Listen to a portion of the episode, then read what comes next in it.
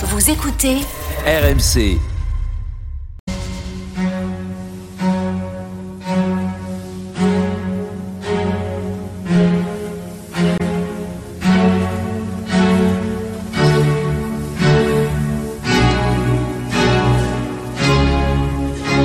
Église d'aujourd'hui, une émission de Régis Burnet.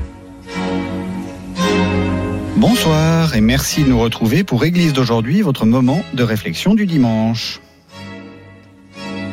Depuis 15 jours, nous parlons des psaumes, ces poèmes immémoriaux, répétés, psalmodiés, ressassés depuis plus de 2000 ans par juifs et chrétiens. Et depuis la semaine dernière, nous nous intéressons aux thèmes qui sont présents dans les psaumes. Et je vous propose de continuer en compagnie de Sophie Ramon. Bonsoir Sophie Ramon. Bonsoir. Vous êtes assomptionniste, vous êtes professeur d'Ancien Testament à l'Institut catholique de Paris et vous venez de faire paraître les psaumes aux éditions du CERF dans la collection Mon ABC de la Bible, les psaumes, tout simplement, d'une certaine façon. Alors, on a commencé euh, la semaine dernière à parler de deux thématiques, hein, euh, la question, euh, la question de, de, de, la terre et, et, du, temple, la question de Sion. Je vous propose maintenant que on, on, se pose une autre question, qui est la question de la royauté de Dieu. Ça, c'est ça, c'est un thème très important dans, dans les psaumes. Dieu, il gouverne, et c'est vrai que dans un dans un monde où on se pose des questions où est Dieu, c'est sans cesse redit, ramener cette idée de, la royauté de Dieu. Oui, il y a plusieurs psaumes qui insistent particulièrement sur, cet aspect-là. Hein, le psaume 93, 94, dans ces eaux-là. Même si, euh, bon, l'affirmation que Dieu est roi, elle, imprègne finalement le, psautier. Mais certains textes mettent plus l'accent sur cet aspect-là. Alors qu'est-ce que ça veut dire que Dieu est roi? Parce que c'est assez, c'est assez curieux. Hein Mhm. euh, bah, d'abord, euh, je pense qu'il y a plusieurs aspects, mais d'abord, euh, ça dit finalement euh, l'importance de, de, la présence divine dans l'histoire des, des hommes, hein, dans l'histoire de, de, du peuple, du peuple d'Israël. Dieu n'est pas absent euh, et il est, euh, il est celui qui se rend présent par des actes de salut, par euh, des actes de délivrance.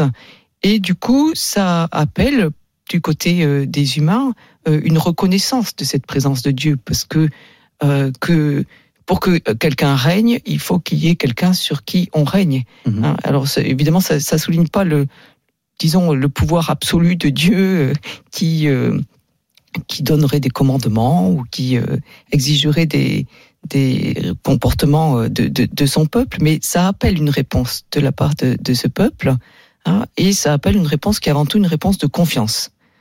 Au fond, euh, entendre Dieu règne, euh, c'est euh, se sentir appelé à dire je fais confiance que Dieu est là, qu'il est au cœur de nos existences, même si quelquefois c'est difficile de discerner cette présence. Mmh. Donc c'est avant tout un acte de confiance. Enfin, c'est ça c'est un peu, c'est un peu banal de dire les choses comme ça, mais c'est des, des textes de foi. Absolument, c'est une affirmation. Dire Dieu règne, c'est une affirmation de foi. Hein, surtout que les psaumes font par ailleurs état de situation de détresse. Hein, donc c'est pas c'est pas une affirmation naïve, hein, parce qu'après tout Dieu règne. On pourrait penser oui, il est, il est là, il est présent quand quand tout va bien. Euh, mais Dieu règne, non, y compris dans des situations de détresse. Mm -hmm. Il y a cet aspect-là. Et puis peut-être que dans l'affirmation, il y a une petite critique voilée aussi de, de la royauté humaine, qui finalement euh, dont on a pu constater au, cours de l'histoire finalement les, abus et les, erreurs et les errements. Donc euh, Dieu règne finalement le, dernier, enfin celui euh, en dernière instance en qui nous pouvons faire confiance, hein, absolument, c'est Dieu. Alors vous avez parlé de, des difficultés, euh, des, heures, de, des, des vies. Alors ce qui est très très étonnant dans les psaumes, c'est la l'omniprésence, j'ai envie de dire, enfin peut-être pas omniprésence, mais la présence très forte de la violence et d'une violence quelquefois un peu, un peu insupportable. Euh, pourquoi est-ce qu'il y a cette violence dans, les psaumes? Euh, Elle est, elle est d'autant plus gênante que elle est quelquefois, ce qui pourrait être expliqué, euh, de l'ordre des ennemis, c'est eux, mais quelquefois, elle est une demande adressée à, Dieu. Soit violent. Oui, absolument. Alors, oui, là, il y a quelques psaumes. Si vous lisez le psaume 58, où il est il est demandé que les ennemis deviennent comme la limace qui s'en va dans la bave, ou des choses comme ça, des images très sympathiques. Mhm. Hein, Ou bien le psaume euh, 137, hein, que tes nourrissons, euh, Babel, soient jetés sur le roc. On peut se dire, bon, euh, il y a quand même euh, mieux, on- enfin, comme, euh, comme expression de, de ce qui peut nous habiter, mais c'est ce qui nous habite quelquefois. Oui. Alors, je pense que ces, psaumes-là, d'abord, il faut faire attention, c'est pas les psaumes de, de la vie quotidienne, c'est pas les psaumes de, de- des désagréments qu'on peut avoir avec nos voisins. C'est des psaumes de situations extrêmes. euh, Et donc, on est dans des situations euh, dans lesquelles celui qui s'exprime a subi une violence. Et au fond, on souhaite euh, que cette violence, elle soit retournée aux ennemis. hein. Alors, c'est, ça peut sembler un peu, voilà, un peu simpliste, mais bon, si nous sondons ce qui nous habite comme sentiment quelquefois, on voit bien que nous sommes habités de ces désirs de vengeance. Mais il me semble que c'est particulièrement important de, de comprendre que donc ces psaumes sont, sont nés de situations extrêmes. hein. C'est le plus simple, c'est le psaume 137 qui, dans lequel c'est le plus visible, disons, hein, qui évoque le, le, le fait que les Babyloniens hein, ont envahi Jérusalem, qu'ils ont détruit le, le temple et peut-être euh, euh, tué les enfants de Jérusalem. hein, en tout cas, passé sans doute euh, du monde euh, au fil de l'épée. Et donc, euh, on, de- le psaume, hein, qu'on appelle un psaume d'imprécation, un psaume qui souhaite finalement le, euh, malheur des ennemis, qui demande à Dieu hein, le malheur des ennemis, euh, il demande que, les, nourrissons de Babel hein, soient jetés sur le roc. Donc, il demande que finalement que soit rendu à Babel ce que Babylone, à la Babylone, à la Babylonie, ce qu'elle a fait euh, pour les habitants de de, euh, de Juda, euh, pour euh, les habitants de Jérusalem, mais c'est aussi demander que que cette euh, puissance ennemie euh, qui a fait subir tellement de mal soit anéantie, y compris dans son avenir, hein, parce qu'au fond, les nourrissons, c'est l'avenir d'une nation. Est-ce qu'il faut les garder ces, ces, psaumes-là? Là aussi, est-ce que est-ce que ça donne pas finalement de, mauvaises pensées aux pieuses âmes? Je crois que ça nous oblige à être lucide. Ça nous oblige à être lucide sur les sentiments qui quelquefois nous, nous habitent. Et bon, je crois que nous avons tous à un moment donné, disons, euh, éprouvé des sentiments de, de vengeance ou des désirs de vengeance. Donc ça, c'est le premier aspect. Euh, un deuxième aspect, c'est que, euh, encore une fois, ce sont des, des psaumes de situations extrêmes et il y a bien de l'insupportable dans nos histoires nationales et dans nos histoires individuelles et ça vaut la peine de pouvoir le dire à Dieu de temps en temps. Euh, et puis, euh, le fait de, prononcer euh, ce mal insupportable que l'on souhaite voir anéantir, c'est une manière de le remettre à Dieu. Et donc, si vous reprenez le cas du psaume 137 que je citais précédemment, ben, vous enlevez ces derniers versets hein, qui, demandent, qui sont violents, qui demandent à, Dieu de détruire les ennemis. Vous avez un, chant nostalgique de Sion à Sion, mais guère plus.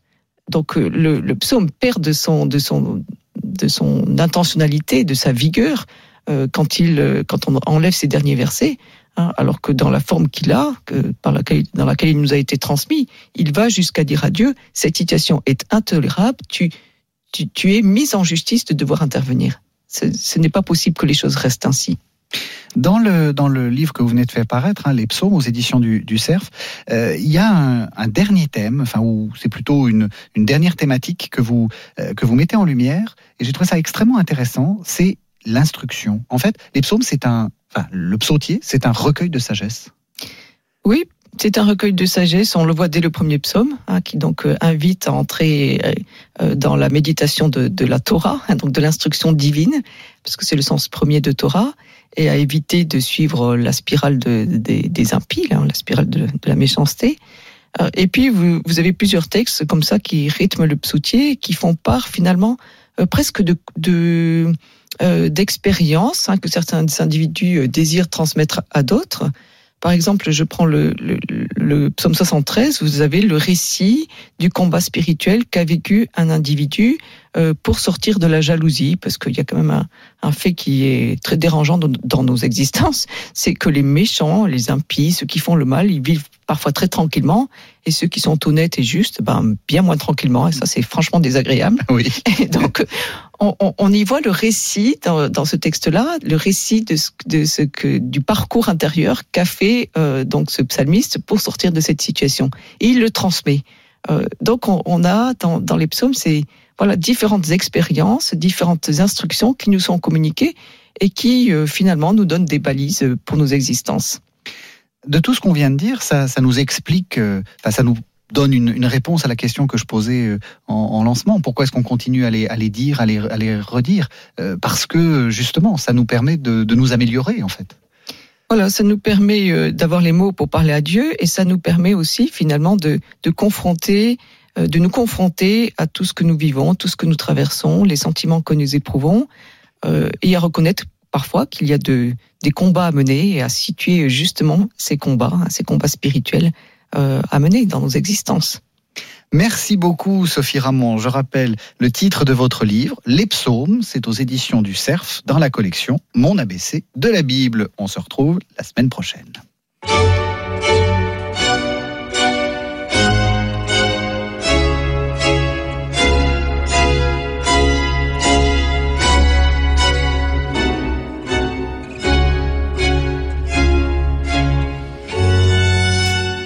C'était Église d'aujourd'hui, une émission de Régis Burnet que vous pouvez retrouver en podcast sur le site internet rmc.fr.